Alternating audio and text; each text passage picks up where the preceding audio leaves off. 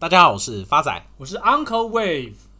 最近最热门的议题莫过于奥运比赛了。Uncle，你有在看奥运吗？当然有。举个例子来说好了，加拿大的田径选手 Georgia Allen Wood，他根本就是 Uncle 心目中理想伴侣的第一名呐、啊。可是人家 IG 里面男生的照片头发都比你多。发仔，你再这样人身攻击我，有一天我真的会跟你拼命。Uncle 话不是这样说啦，你都只关心国外选手，难道都没有关心台湾选手吗？哎，不能这样讲哦。举重女神郭幸存已经拿下台湾第一面的金牌喽，而且还创下奥运的纪录。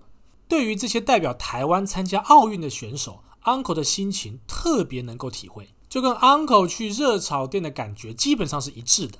Uncle 怎么说？好想拿金牌。Uncle 厉害，算你会熬。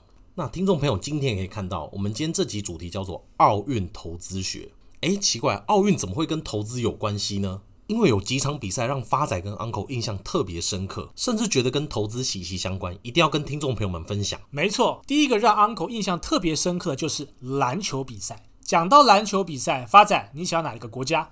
乌拉圭吗？不是，明明第一个联想到就是 NBA 美国，结果这次却爆了冷门，法国终止的美国奥运二十五场连胜的记录，呼应到投资市场也是一样。去年台积电整整涨了两倍有余，可是今年却完全不动如山。反观之前被大家定义为大牛股、涨不动的中钢，在今年却是喷了两倍多，绩效完胜台积电。所以奥运竞赛跟股票一样，强者。可不一定每年都强呐。第二个比赛发仔也印象非常深刻，是这次的自由车公路赛的冠军是来自厄瓜多的卡拉帕斯。这公路赛最困难的地方，它是长达两百三十六公里，总共要爬升四千五百六十公尺。不知道大家有没有看过《破风》这部电影，彭于晏主演的。你一般比赛来讲，一个车队都需要大量的人力跟团队，但厄瓜多这位选手加上团队也才总共两人而已。面对欧洲各强队，团队动辄都是五六人以上。赛前甚至没有媒体看好这位选手，但最后他却拿下金牌。接受访问的时候，他也提到，因为他家境非常清寒，第一台脚踏车甚至是捡来的，加上厄瓜多政府也没有支持自由车这项运动。所以这次拿到金牌真的是跌破所有奥运记者的眼镜。呼应到投资市场，正如同第四十三集我们分享的书籍《致富心态》，投资是完全不分专业跟背景，只要你持之以恒，你一样可以跟这些专业人士一较高下。第三个比赛很特别，虽然他没有得名，但发仔觉得他的故事一定要跟大家分享。他就是来自乌兹别克的体操选手。丘索维金娜，他今年已经高龄四十六岁了。他儿子今年已经二十四岁，还比他的竞争对手年纪还要更大。他从一九八七年就代表苏联参加青少年竞赛。他从一九九二年以来哦，都参加过每一届的奥运，没有缺席过。在零八年北京奥运拿下跳马的银牌，参加到今年已经来到四十六岁了，体态还是维持得非常完美。人家今年四十六岁了，还有腹肌耶。Uncle，你腹部有什么？发仔，我去年开过盲肠，腹部留下一条手术的痕迹，算腹肌吗？Uncle 在讲什么干话？难道发仔今天练到八块肌，我就叫腹达人吗？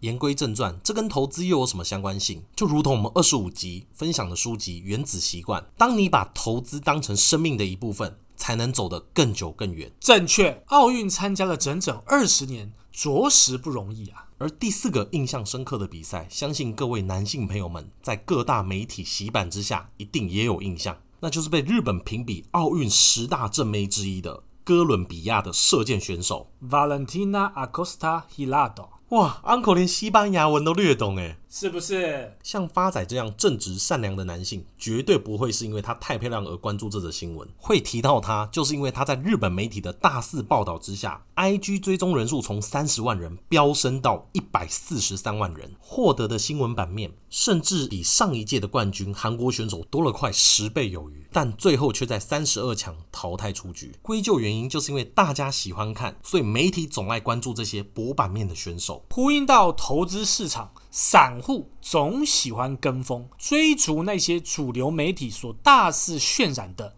热门股，比如最近的航运股、Uncle 为什么会特别讲呢？因为最近来信的听众朋友有将近快三分之二都是来询问航运股未来的走势。回到刚刚发仔讲的例子，该位女射箭选手并没有像日本媒体所吹捧的实力。就像航运股的股价，未来也没有像台湾媒体所宣称的续航力。Uncle 这有录音哦，也会被大家拿来当证据哦。不用怕。而最后一个比赛压轴，当然要留给我们的台湾之光郭幸存，毕竟他是拿到台湾目前在冬奥的第一面金牌。发仔，那你上次领奖是什么时候嘞？高中班级的环境整洁奖算吗？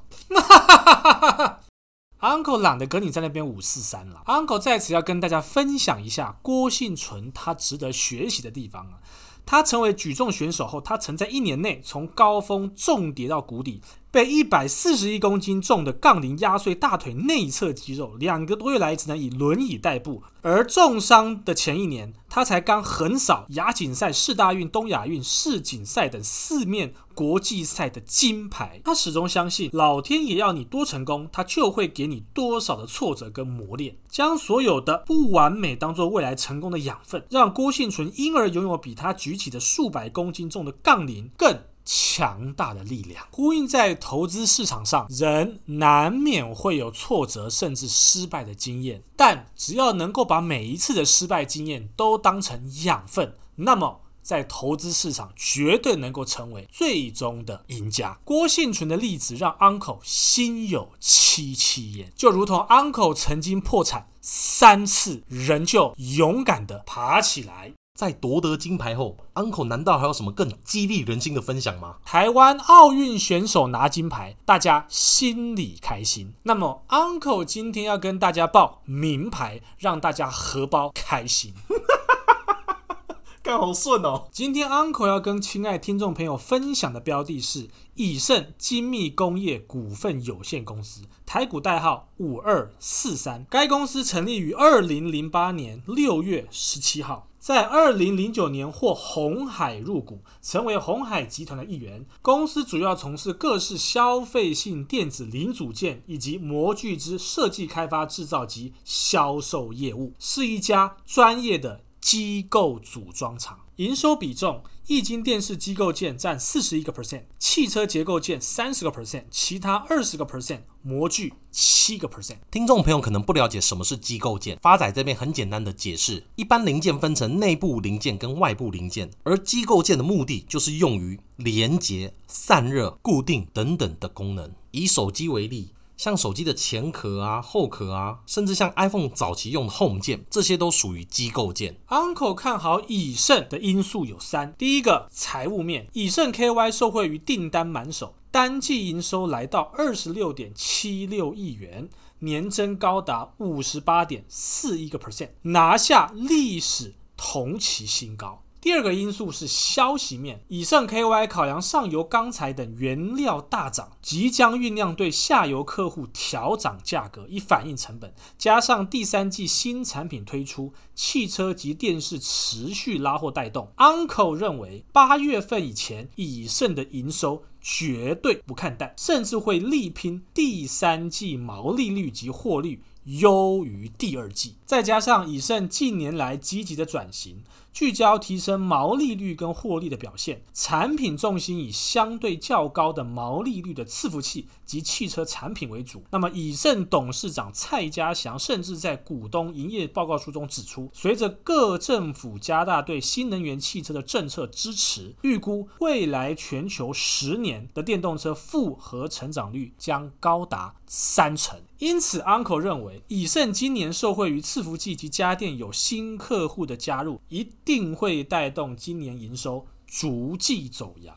再加上汽车大客户 Tesla 在中国大陆市场的放量，今年全年汽车营收占比力拼将近快四成以上。Uncle 看好的第三个因素是以盛 KY，它目前的走势是位于第五波邪恶波的轨迹上面，第一波。从二零二一年五月十七号的低点四十九点六涨到二零二一年六月一号的高点六十三点六，随后修正到二零二一年六月七号的低点五十八，再涨到二零二一年六月二十四号的高点七十六点四，最后修正到二零二一年七月二十一号的低点六十四。那么现在就是从六十四块往上推升的。邪恶第五波，那目标价会落在哪儿呢？以盛 KY 未来会落到的目标价是八十九点六。Uncle，这样空间有多少？将近快三成。你确定三成就可以让我的荷包开心了吗？够了啦。发仔，你不要太贪心。节目的最后又来到回应听众朋友的时间啦。每集都听三次的 Amy，第一次评论就献给 Uncle 跟发仔，谢谢两位带给我大家欢乐的时光。每次赔钱难过都来听，稳定我的心情。这次回档在航运股受重伤，决定买入较稳健的电子股。放了七十个 percent 左右的资金在旺系上，贵白指数目前高档震荡，让股民十分心慌。想请教 Uncle，就算未来大盘持续震荡，甚至回档，旺系的目标价仍然乐观看待一百八十二吗？这档股票发仔有印象，是我们第五十二集跟大家分享的标的，目前刚好过一个月，报酬大概十七个 percent。对啊，Uncle 会继续涨吗？当然，记住。Uncle 永远当你最强力的后盾。下一位是豆浆威的留言，他说这个笑声他觉得蛮有趣的。大多数听 Podcast 的时间都是往返工作的地方，遥远的路途。发仔的笑声加上 Uncle 的语调，都能让我专心听讲，五星推推。Uncle 由衷感谢。下一位留言是小八宝的妈，她说笑声很疗愈，讲公长头发的那个鬼故事，她觉得太有趣了。Uncle 分享的故事都是千真万确。上次被蒋公吓到的那个小朋友，到现在还在行天宫收惊。干谁相信啊？接下来仿真的留言，五星赞赞赞，很感谢你们给我吃穿。Uncle 根本就是在世活佛。人家留言明明就没有写，不过我倒觉得 Uncle 真的很像一个佛。哪一尊佛？鸡南佛，给胡啦。所以发展，你在说 Uncle 长得像鸡睾丸的意思吗？正确。接下来，K 四三 Henry 的留言，赞。终于听到专业的解说啦。可是人家才给四星诶。发仔，这你就不懂了。他是希望我们节目再进步，所以预留了一颗星的空间呐、啊。下一位听众朋友 Dead 郭的留言真的是很直白的股票解析，可以谈一下像绿界科技、PayPal 这类的金融科技吗？感谢。当然可以，Uncle 其实老早就想做这方面的专辑解说了，我们下次会另辟一集来做的。接下来太 Sally 的留言，意外知道理财干货王这个广播节目真的是很有巧思且用心制作的主持人呐、让我对股票更有概念及更真的了解到什么是谈话的幽默风趣。发仔跟 Uncle 在这边谢谢丽丽的肯定。下一位听众朋友是我们的老朋友。S G Y 史盖听到发仔说淡如姐的脸书有我们两个的照片，立刻手刀跑去搜寻，结果只看到了鸡头跟狗头的面具人，才知道又被发仔阴了。Uncle 在此跟史盖严正声明，那只不是鸡，是鸽子，婚嫁。